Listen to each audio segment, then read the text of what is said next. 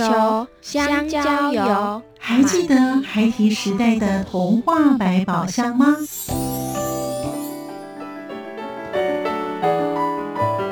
我是桂文雅，世界是一本美丽的书。我是曹俊彦，从小就喜欢画画。我的人生，我是王淑芬。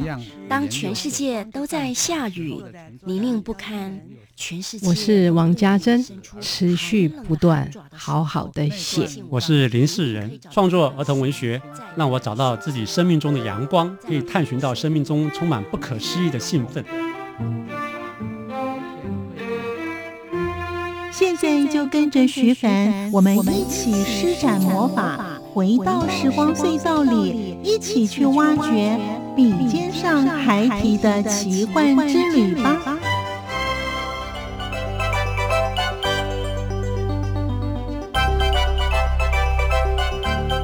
欢迎收听《笔尖上孩提的奇幻之旅》，我是徐凡。从小就喜欢阅读和写作的儿童文学作家洪嘉如老师，目前在台东大学教书。谈到他的写作，他开心地说，在升国中的那个暑假，因为投稿，所以让家族的长辈寻觅找人。这时候，老师才了解，原来写作是可以和并未谋面的长辈结下缘分。但是为什么会以儿童文学为主呢？我们一起来了解。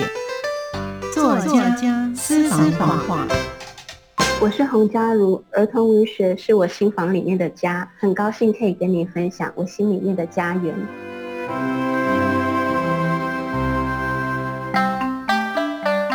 声音印象馆单元，是一个喜欢看书跟写作的孩子。透过写作，我可以跟人产生连结。原来写作可以与人结下缘分。我开始在关心动物议题的时候，我发现可以透过故事的方式，去把我想要传递的想法结合在故事情节当中。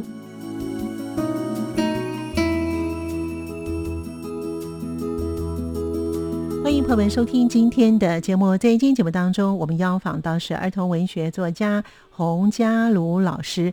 哇，这个嘉如老师非常的年轻哦，而且呢，他现在是儿童文学作家之外呢，他呢本身呢也是台东大学的老师哦。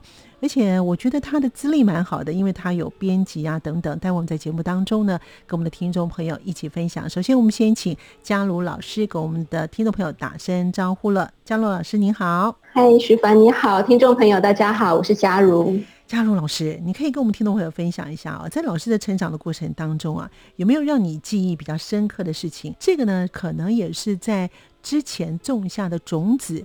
让你之后呢，从事写作、编辑，还有一些记者的工作呢？嗯，我从小就是一个喜欢看书跟写作的孩子。那我记得，我国小升国中的那一个暑假，写了一篇文章，嗯，投稿了嘉义青年，就类似校刊这样子的一个、嗯、个刊物。然后没想到，我一个远房的亲戚他看到了，他就一个一个打电话去问我们家族里面的小孩是谁写的。那我写的就是一个我们家乡图书馆的一个故事。那我觉得透过写作，我可以跟人产生连结交流。那甚至是一个素未平生的长辈，就我们很少联络的长辈，他愿意这样子去做这件事情。所以那时候我的我就有一种，原来写作可以与人结下缘分，呃，让我继续想要写下去。所以后来您自己本身除了写作之外呢，也有当编辑跟记者。那这些呢，都是您自己本身在成为儿童文学作家之前的一个历练吗？是吗，江璐老师？是因为我我在二十五岁的时候，当时候发生了八仙事件，联合报的愿景工程，他们想要做半年的人物报道。嗯，那刚好我人在花莲，所以我就有机会去访问在花莲的商友，就开启了我的特约记者之路。那时候我就有一种想法是，是我那时候还跟总编、主编说，我觉得我没有办法完成，我是写童话的，因为那个伤太痛了，我不知道我有没有能力去承担。可是当我去跟商友还有家属见面的时候，我认为我可以用比较平易近人的角度，陪伴他们走过这一段路的角度去。书写，所以我就觉得，即使我也许不是一个很优秀、很顶尖的前线记者，但我可以用我自己的观点去书写其中的一个温度，所以这是我之前在尝试的。江璐老师除了是作家之外呢，也呢曾经是国家公园电子报的特约记者，也曾经担任呢《动物当代思潮人动物时代志》的编辑啊。那似乎呢，您好像呢很喜欢动物哦，要不要谈一下呢？在您成为儿童文学作家这条路上，因为您一直都是从事编辑跟这个记者的工作，为什么会想成为一位儿童文学作家呢？我那时候在东华读书，嗯，那那时候我就读创作组，所以我们必须要生产一本书出来，就是要创作。可是我虽然喜欢文学，但我一直找不到我自己的定位，直到。我开始在关心动物议题的时候，我发现可以透过故事的方式，去把我想要传递的想法跟观念去结合在故事情节当中。那我就觉得我找到了一个我的位置，呃，这是我可以去努力的地方。其实我从小就是一个很怕狗的人，然后。可是很记得有一幕是我们家前面有一只流浪狗，嗯，它的脖子上有橡皮筋，就是吃便当可能。然后那一天我姐姐就对他说了一句“好臭”，他就表情很悲伤的离开，他就是也不吃我们给的食物。嗯，那时候我就有一点。被感动到，那时候我还很小，国小吧，我就觉得动物它的一个情感如此的细腻，它可以知道人类的嫌弃，它可以知道它自己受伤了，它也可以放下所谓的食物这样子的诱惑。所以虽然我怕狗，但是我也在观察它们。跟人类的相处，其实动物跟人的相处蛮复杂的，这是我往后的日子陆续观察到的现象。老师在国小的时候，你的观察力跟你的情感除了很好之外呢，我觉得你可以有一种这种感同身受的这种感觉哦。哦，难怪你会成为作家，非常适合成为作家的哦。这位老师的第一本的童话书呢是《弟弟今天不下蛋》，哎，我觉得这名字也取得非常的有趣哦。这个灵感来源是什么呢？嘉璐老师，灵感来源就是我们家小时候有一只流浪母鸡，然后我不知道它从哪里来，对，但它每隔一阵子就会到我们家的前院下蛋。我后来长大的日子，我开始接触到格子笼鸡，我开始知道不友善的养鸡方式，我就在想，那只鸡会不会是从某个鸡舍里面跑出来的？嗯，而且好巧不巧，就前阵子我在台东开了一间书店，然后又有一只小母鸡，某一天就出现在我的书店前院，我就吓到，我想说，事隔二十年，这个情景再次的发生，可是这一次的下场。它的结局就没有那么乐观，因为我隔天就看到那只小母鸡可能是被流浪狗或是放羊犬给咬死了。那时候我的心里是相当悲伤的，因为你前一刻还在那种童话世界的缘分的巧遇的欢愉，可是你要面对现实，你要知道死亡就是这么一回事，然后你也没有办法怪罪狗，这是它的天性，这其实跟人有关系。你人你的细神、你的观念这些养成，它如果培养好，可能就野外会比较少发生这些憾事。所以我觉得，事隔二十年，那种故事的悸动，还有带给我的体悟，它是更加深的。那、嗯、老师有没有想过，这篇再写另外一个呢？再续弟弟今天不下蛋 这本书呢？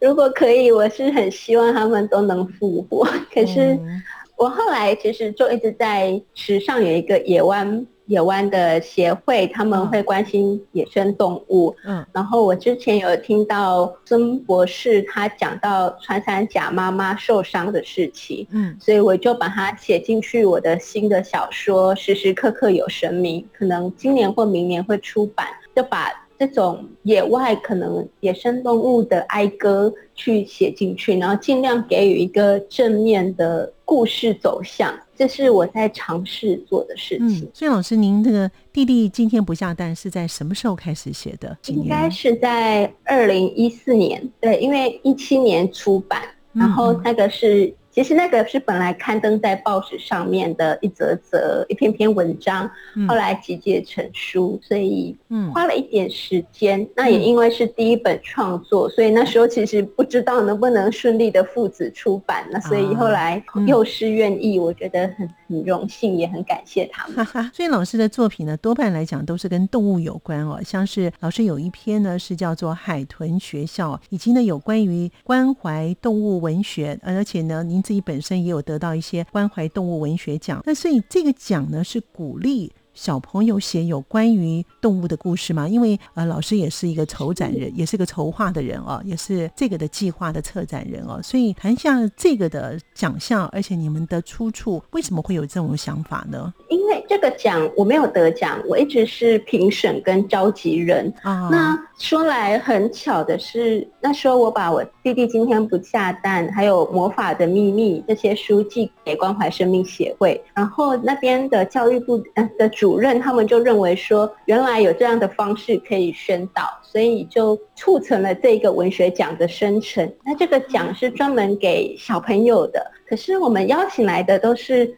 动保领域、儿童文学领域、教育领域的专家，所以是一群大人，我们一起坐下来，然后好好的看过三百篇、六百篇，因为每一届不同，嗯，看过近百篇作品，然后选出十五位左右的小孩子，去鼓励他们去完成这件事情。那我觉得这个奖项，它其实是我希望它可以是每年夏天大家可以期待的一件事，就是每到夏天，小朋友就觉得我可以。写下一段我跟动物之间的缘分，那我们也会很认真的、很仔细的去阅读，给予一些回馈。所以这个奖项从什么时候开始？今年是第三届，哦、所以应该是从前年开始。哦，今年第三届，其实蛮好的。我觉得让孩子们有一个写的这个奖项哈，而且再加上他们对动物的观察跟动物的相处，也会让他们去重视在动物的领域当中。我觉得这是一个非常好的哦，因为有一个奖项。在的话，总会有那个动力在哦。那老师的著作之一呢，《魔法的秘密》啊，其实老师的书呢，取得我觉得都非常好哦。所以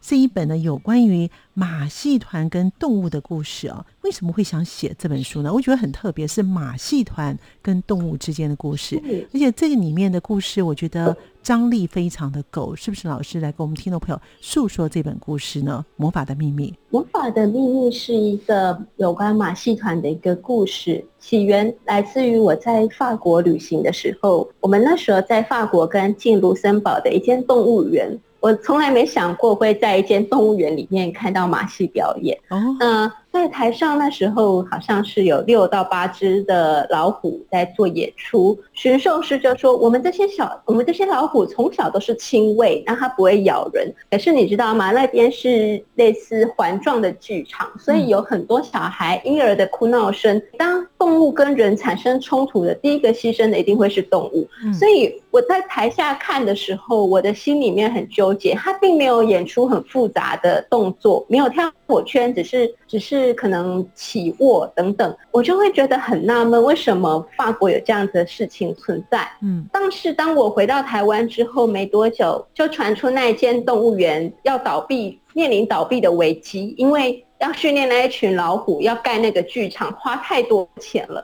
嗯，所以就发生了种种的后续。我就觉得好荒谬，而且那一阵子。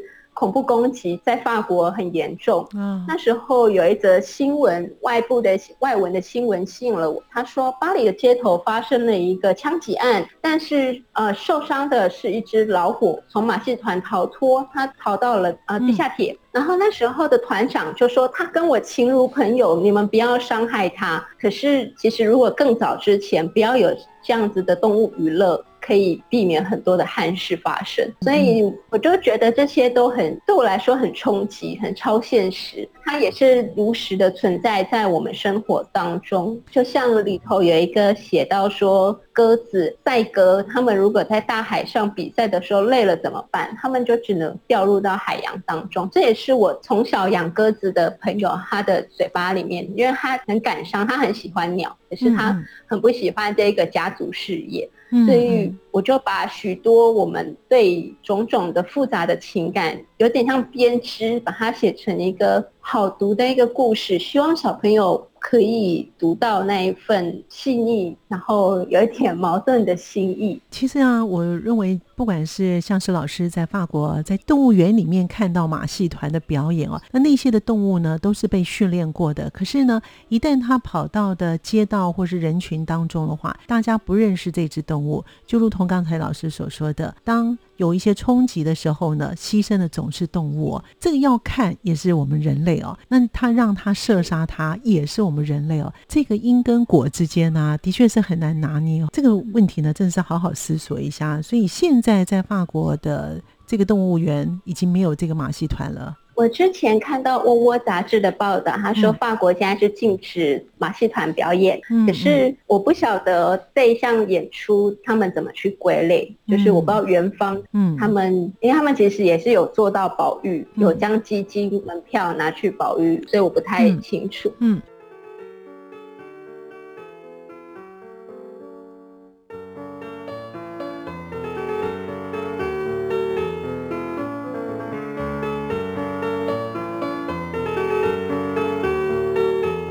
继续回到笔尖上还提的奇幻之旅。洪嘉如老师写有关于台湾猕猴的这本书，它是借由我们所熟知的孙悟空作为故事背景。老师说，小时候小石猴对他来说是非常珍贵的，因为让他在思想上有了转变。为什么呢？还有老师其他的著作又有什么样的想法呢？另外，老师呢也谈到他的灵感来源是要珍惜和每个人事物相处的缘分，因为他说故事感就会藏在许多真情流露的时候。我们一起来聆听。孙悟空是一个我们很熟悉的一个角色人物，所以我把这种会变化，可以从石头变猴子，然后去讨论台湾猕猴的生存空间的可能性。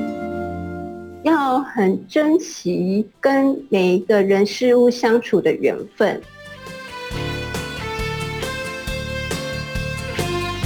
有时候故事感它会藏在人们真情流露的时候。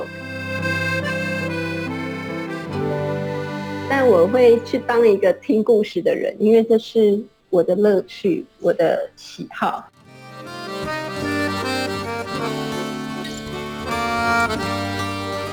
其实呢，在老师的著作当中，我发现老师的观察力呢，似乎呢都是放在跟动物的事情上面啊。比如说，小时候小石猴这个故事呢，是有关于呢台湾猕猴的这种故事啊。老师想要借由这本故事书传达什么样的理念呢？因为嘉义是石猴的故乡，所以我从小在街道上就会看到很多石猴艺术。嗯、但是台湾猕猴在我周遭当中没有出现，因为我的路线很单纯，我没有办法产生共感，没有办法没有情感。直到后来，我看到受伤的台湾猕猴，它被人们用就是攻击到脑出血那个画面的时候，我就在想，我们想要保育猕猴，但怎么做呢？我就想到我小时候的经验，我就追本溯源去想，一定是一开始有一个人，他凝视着台湾猕猴的一举一动，嗯，他才有办法。制造出所谓的艺术。一开始有一个人这么喜爱台湾猕猴，可是我们把重点重心放在石猴的雕刻、石猴的艺术的成就上面，却忽略了那一颗本心，那这是很可惜的事情。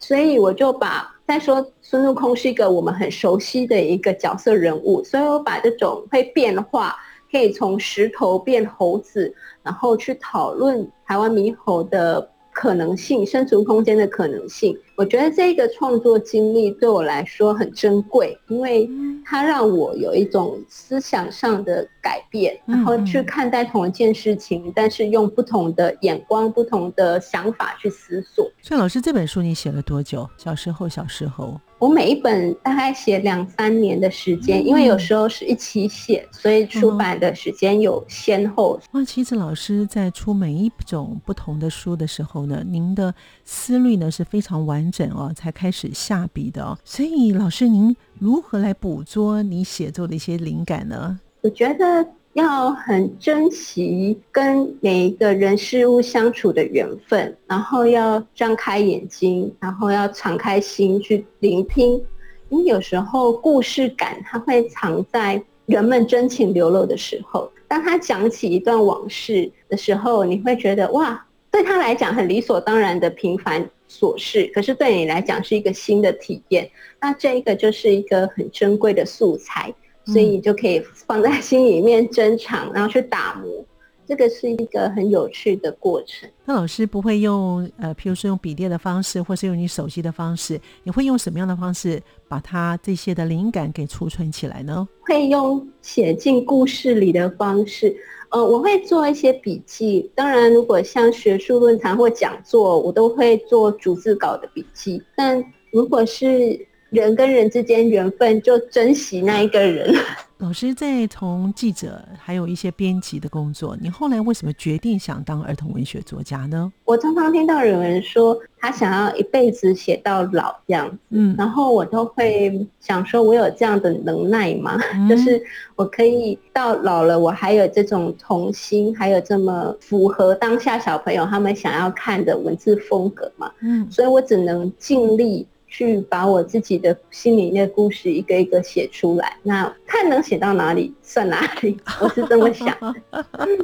对，好，老师想法是比较实际的哈，很多的文 儿童文学作家都要写一辈子啊，因为我觉得一辈子很长，我没有办法给出这么深远的承诺，但我会去当一个听故事的人，因为这是。我的乐趣，我的喜好。一般儿童文学作家都有个特质，其实他们的就是他们的心呐、啊，就是有一点像小朋友的感觉。他们而且有一份赤子之心。多半的儿童文学作家都有这个特质，他跟一般写文章的，像譬如一般的成人文学的是不太一样的。好，所以老师呢，跟像譬如说老师，因为我刚刚我们有讲过说，老师的著作呢，几乎都是一些跟动物有关的。所以呢，人跟动物之间，或者是动物跟动物。之间啊，老师，您自己本身长期的观察之下呢，您有什么样的感受呢？就像我刚刚讲到那一只被咬死的小母鸡，嗯，我后来自己也开始养流浪狗，就开始我领养了一只狗，开始养它。嗯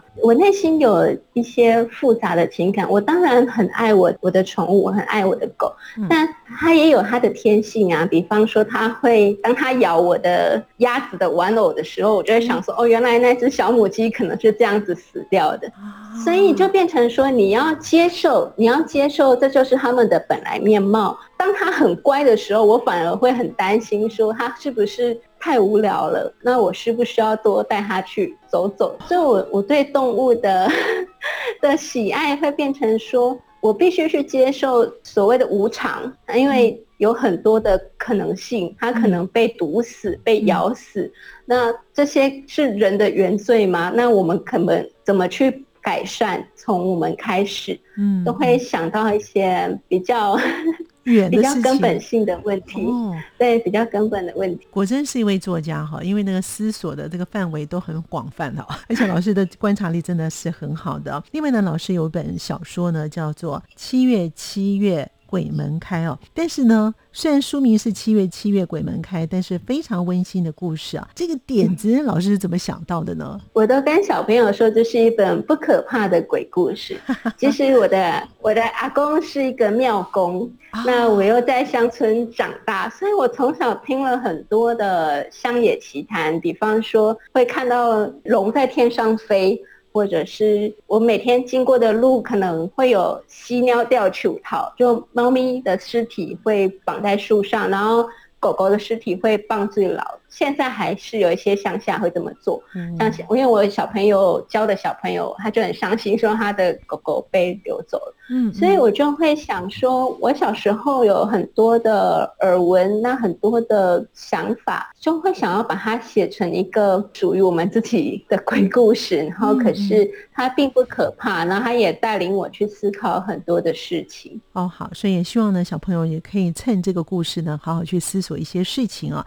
老师除了刚才有讲说呢，您在可能明年要出的《时时刻刻有神明》这本书之外呢，老师还没有其他的规划、其他的写作的方向呢？呃，最近在写一本《书里吹来四季风》，就是在写一本书店地方书局的故事。嗯，因为我在台东之本九月也会开一间二手书店。啊。那对我以前就一直在各个台湾各地去摆书摊，最远 曾经到过兰屿。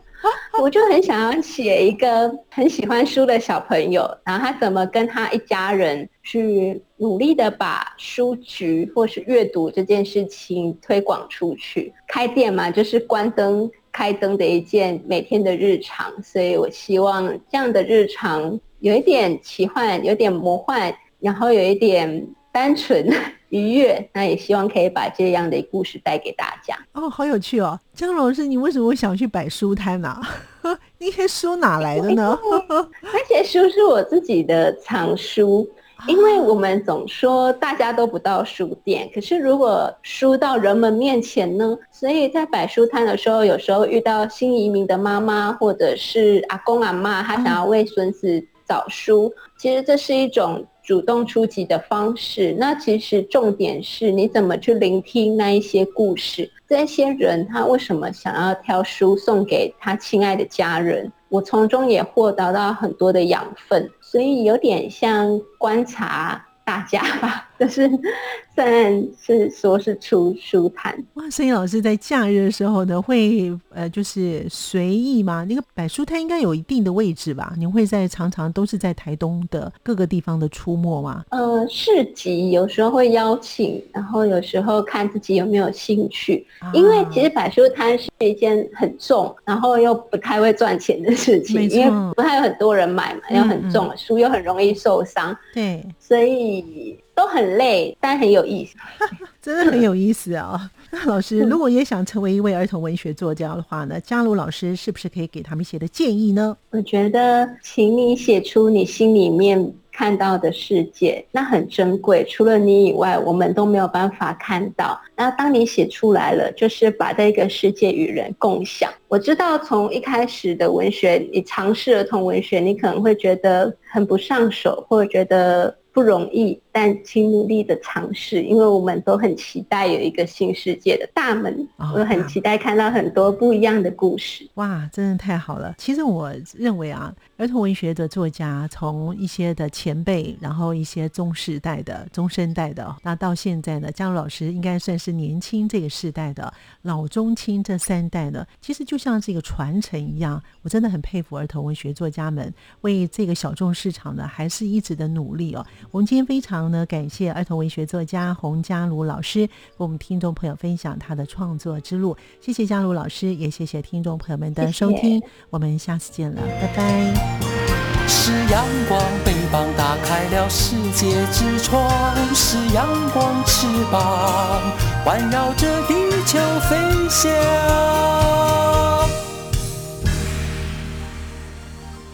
感谢您的收听，我们下次见。